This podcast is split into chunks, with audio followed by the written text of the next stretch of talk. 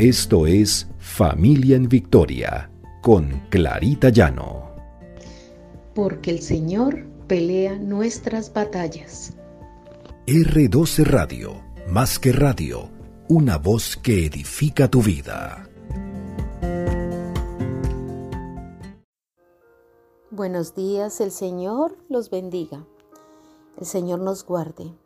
Este es nuestro devocional Familia en Victoria porque el Señor pelea nuestras batallas. Estamos en la serie La oración lo cambia todo. Y hoy veremos una oración llena de agradecimiento y desesperación, hecha por Jonás. Jonás, un hombre de Dios, y la palabra del Señor nos habla en Jonás 2 del 1 al 9. Entonces oró Jonás a Jehová su Dios desde el vientre del pez y dijo, Invoqué mi angustia a Jehová y él me oyó. Desde el seno del Seol clamé y mi voz oíste. Me echaste a lo profundo en medio de los mares y me rodeó la corriente.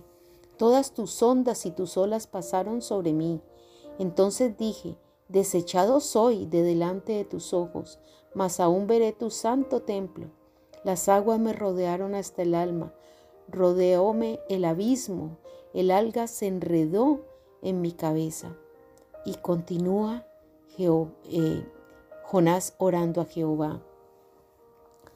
Y le dice, Señor, descendí a los cimientos de los montes, la tierra echó su cerrojo sobre mí para siempre, mas tú sacaste mi vida de la sepultura. Oh Jehová Dios mío, cuando mi alma desfallecía en mí, me acordé de Jehová y mi oración llegó hasta ti en tu santo templo. Los que siguen vanidades ilusorias, su misericordia abandonan. Mas yo con voz de alabanza te ofreceré sacrificios, pagaré lo que prometí, las salvaciones de Jehová. Y mandó Jehová al pez a que vomitara Jonás en tierra. Empecemos viendo cómo esta oración está llena de alabanzas a Dios, pero también se ve desesperación eh, en Jonás, porque Dios había ordenado a Jonás que fuera a Nínive, aquella ciudad que era pecadora, que les hablara y se arrepintieran de sus pecados, para él no destruirla. Pero ¿qué hizo Jonás? Jonás no quiso obedecer a Dios se dirigió al sitio opuesto, se dirigió a Tarsis, tomó una embarcación y se dirigió allá. Pero el Señor embraveció el mar. Las olas eran tan altas y era tan agitado el mar que todos los marineros eh, se pusieron a orar. Y Dios les revela que era Jonás quien tenía la culpa de aquella tempestad. Jonás les pide que lo arrojen al mar o si no, el mar no se calmará. Y así tienen que hacerlo los marineros. Trataron de llegar a tierra pero no pudieron. Entonces decidieron arrojar a Jonás al mar. Él tenía que asumir su culpa. Dios había destinado a un gran pez, no se sabe si era una ballena, pero hablan de un gran pez que se tragó a Jonás, y él estuvo en su vientre tres días y tres noches. Dios lo sostuvo dentro del vientre de ese gran pez, proveyéndole oxígeno, proveyéndole todo lo que él necesitaba para no desaparecer, para no morir. Y Jonás tuvo tiempo de recapacitar en el vientre de ese gran pez.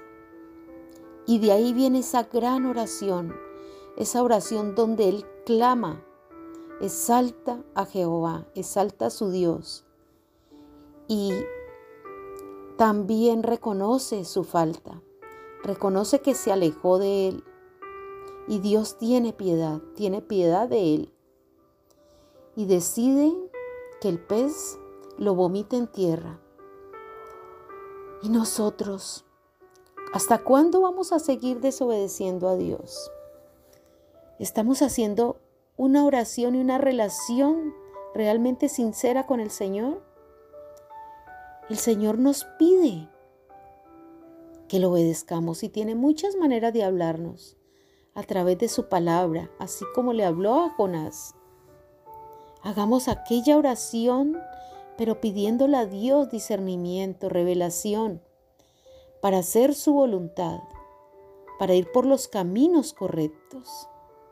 Oremos. Padre amado, no queremos ser tercos, Señor, no queremos ser desobedientes. Queremos que tú nos guíes, Señor, y que nos digas qué es lo que tenemos que hacer, qué es lo que esperas de nosotros.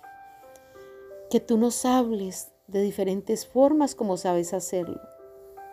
Gracias, Señor, porque has tenido misericordia de nosotros. Has tenido paciencia con nosotros que hemos sido hijos desobedientes. Señor, ten piedad y perdona nuestros pecados, Señor. Te lo pedimos en el precioso nombre de Cristo Jesús. Amén y amén.